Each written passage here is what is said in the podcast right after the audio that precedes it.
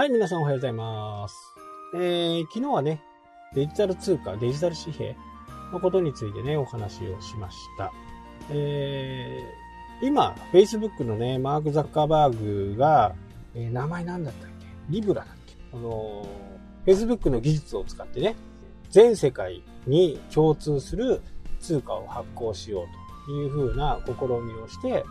アメリカ政府からね、ストップをされてある。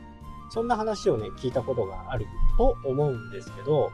えー、日本もですね、大手銀行と、えー、中央銀行が話をしたりね、副総裁とかのレポートとかね、毎月出てるんですけど、デジタル通貨のことにね、研究したりね、しています。日本はまだまだ、そのデジタル通貨については、まだまだできないだろうと。ここのできないだろうとっていうところがね、非常に私は気になるんですね。できないだろうですから、今のところできないだろう。じゃあ準備が揃えばできるだろうに変わるわけですよね。これが5年後になるか、8年後になるか、10年後になるか、15年後になるかわからないですけど、その方向で今ね、大手銀行と中央銀行が話をし合ってますんで、そのブロックチェーンのこととかね。ブロックチェーンっていうのは暗号化ですね。あんまり詳しいことは多分わかんなくていいと思うんで、そのブロックチェーンを使うことでね、パスワードを入れたところで、なかなか、あのー、一つのパスワードじゃ開かないみたいな感じですね。複数のみんなの合意がないと、その鍵が開かないみたいですかね。で、世界もね、え、そのデジタル化に関して非常に前向きにね、進んでいる。まあ日本の場合ね、利権も絡んでくるのかなとは思いますけどね。レジ屋さんとかね、自動販売機を売ってるところとかね、そういったもの一切いらなくなります。当然ですよね。そうなると、企業側にとっては非常にコストが安く済むと。ちょっと残酷な話ですけど、レジを打つ人もいらなくなる。で、会社でね、えー、私のような小売をやってたりするようなところって、みんなね、一生懸命やってくれているんですけど、やっぱりね、レジが合わないとか、これね、やっぱりあるんですよね。えー、1万円、5000円もらったのにもかかわらず、1万円と勘違いして、1万円分のお釣りを上げてしまったとかね。これね、結構あるんですよ。人間だからね、しょうがない。でもそういったミスっていうのはもう全くなくなるわけですよね。会社の経営者からすると、このデジタル化に行くっていうのは非常にメリットが高い。で、働く人にとっても間違いがないですし、レジ締めというね、昔ながらのものがなくなる。そんな時代がね、えー、来るんではないか現に、えー、私がね、PayPay とか楽天 Pay とか使って仕事、会社のね、売り上げが、まあ今までの形で言うと、3分の1ぐらいはね、そういう決済方法になりました。今まではクレジット会社っていうのは、10、30日締めとかね、15日締めとか、うちみたいな小売りはね、そんなに規模も大きくないんで、一月待ちとかね、えいうふうなことがあるんですけど、デジタル決済にすることで、もうインターネットがの設備があれば iPad とプリンターが売ってますんでね、それを接続してつなげるだけでデジタル化になるんですよ。今までは入金になるタームが30日とかっていう風な形ですから、それが翌日に振り込まれると。これはね、すごくこう、いいことですよね。まあ、楽天ペイにすると楽天側がその分をね、肩代わりしてるんだと思うんですよ。例えば JCB を切るという風な形になると、楽天側が一回私どものところに入金、手数料、今は手数料なかったのかな手数料を引いて、あ、3.64だったかな。3.64引いて入金翌日入るんですね。で、JCB 側、楽天側は末、まあ、20日締めの翌末払いとか、末締めの翌末払いとかっていろんなこう支払いのサイクルがあると思うんですけど、それに合わせてお客さんに請求する。なので、肩代わりをしてくれているわけです。でも、企業として、会社としてはね、この入金サイクルが早いっていうのは非常にありがたいんですね。ましてや金額が大きくなればなるほどね、えー、その分業者さんに払うのが遅れてしまうわけですから、現金を用意してね、払うとかいう風な形になるんで、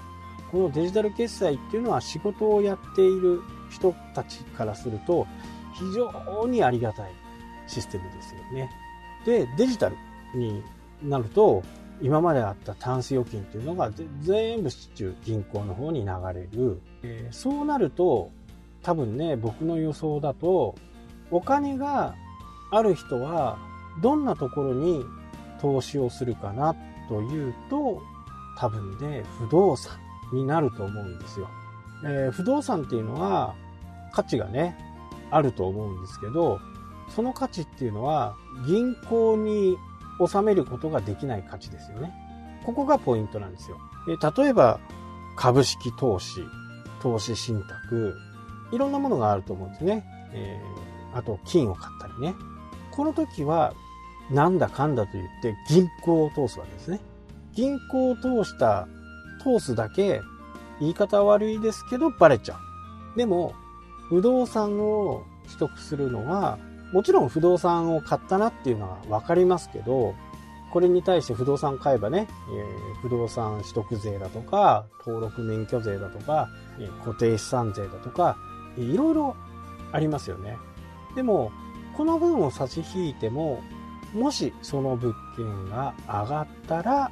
売却できるわけですよね。もしくは下がっても売却できる。この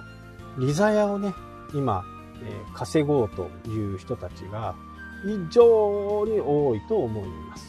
この10年先、15年先を見据えた投資をしている人たちが、え、実際にね、います。まあもう20年だったらね、僕も死んでいないと思うんですけど、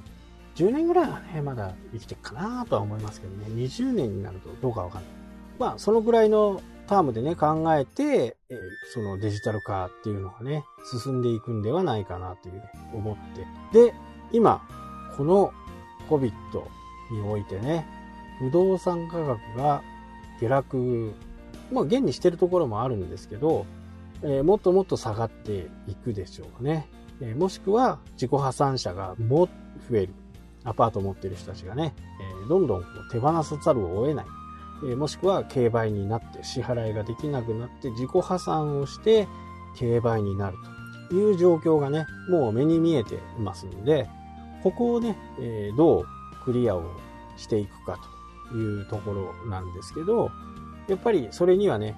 ある程度現金があって銀行とのえ仲がいいとかね、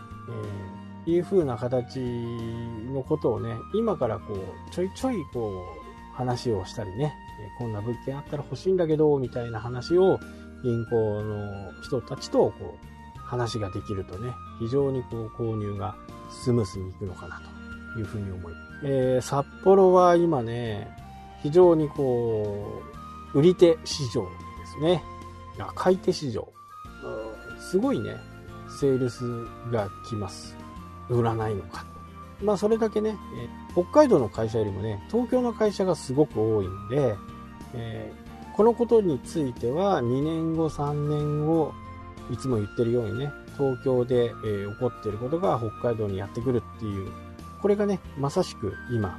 始まったばかりっていう感じ。東京の業者が北海道の札幌のね、中心部の物件を漁り出しているという形ですね。まあ、もうそろそろ売ってもいいかなとか、あコロナでちょっと先行き不安だなと思う人はね、そういう電話が来るとね、飛びつくんですよね。なので、片っ端から彼らは電話をしている。えー、下手な鉄砲は数打ち当たるでね。で、そういう物件、会社っていうのは、まあ、すごい価格で買い取りますよ。安い価格でね。買い取りっていうのはそもそもそうですよね。なんか今ね、リースバックみたいなものが流行ってますけど、あれの仕組みはちょっとよくわかんないし、興味もないんで調べないんですけど、まああれも、手のいいね、金貸しっていう感じにしかね、僕は受け取れないんですよね。で住んでる部屋、家をその会社に売って、そこで家賃を払って住むという、よく意味がわかるいう感じですかね。えー、本当に今ね、不動産がちょっと暑いなーっていうふうに思っています。もう一回ぐらいね、この話したいなと思いますんで、また明日お話したいと思います。それではまた。したっけ？